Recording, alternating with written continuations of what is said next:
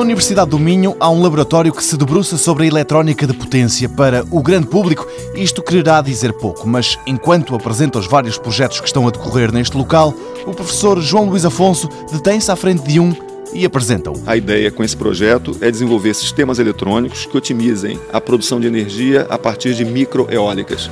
Esse é um gerador usado numa microeólica de 2 kW de potência e a nossa ideia aqui com esse trabalho é extrair o máximo de energia disponível a cada instante produzida pela microeólica. As soluções microeólicas podem ser vistas como o equivalente do vento aos painéis solares. Quem vive em zonas com muito vento pode apostar na instalação de uma microeólica para alimentar eletricamente a casa ou até uma aldeia remota. Podem ser usadas em vivendas, em aldeias rurais isoladas.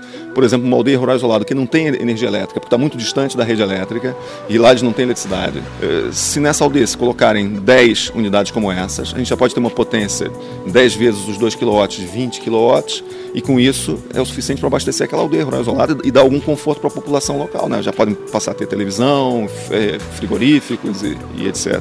Ora, aqui na Universidade do Minho procura-se rentabilizar o mais possível e de uma forma inteligente o movimento das pás. O vento varia. Há mais vento no momento, a gente pode extrair mais energia. Há menos vento, temos que extrair menos. Porque se nós quisermos extrair mais energia do que ela pode dar, ela passa a girar mais devagar ou até para de girar. A partir do momento que ela gire muito devagar ou não gire, não produz nada.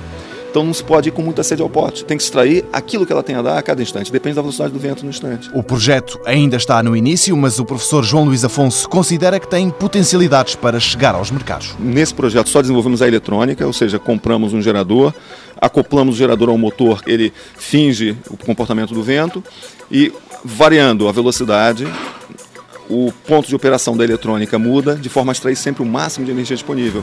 Mais tarde, a ideia é integrar esse equipamento em microeólicas disponíveis no mercado ou em microeólicas que sejam produzidas em Portugal e, e, o conjunto seria um conjunto que funcionaria de forma ótima na produção de energia elétrica. Este projeto apontado às microeólicas é apenas um de vários que estão em curso no Laboratório de Potência da Universidade do Minho. Noutra edição do Mundo Novo, regressaremos ali. Mundo Novo, um programa do Concurso Nacional de Inovação BSTSF.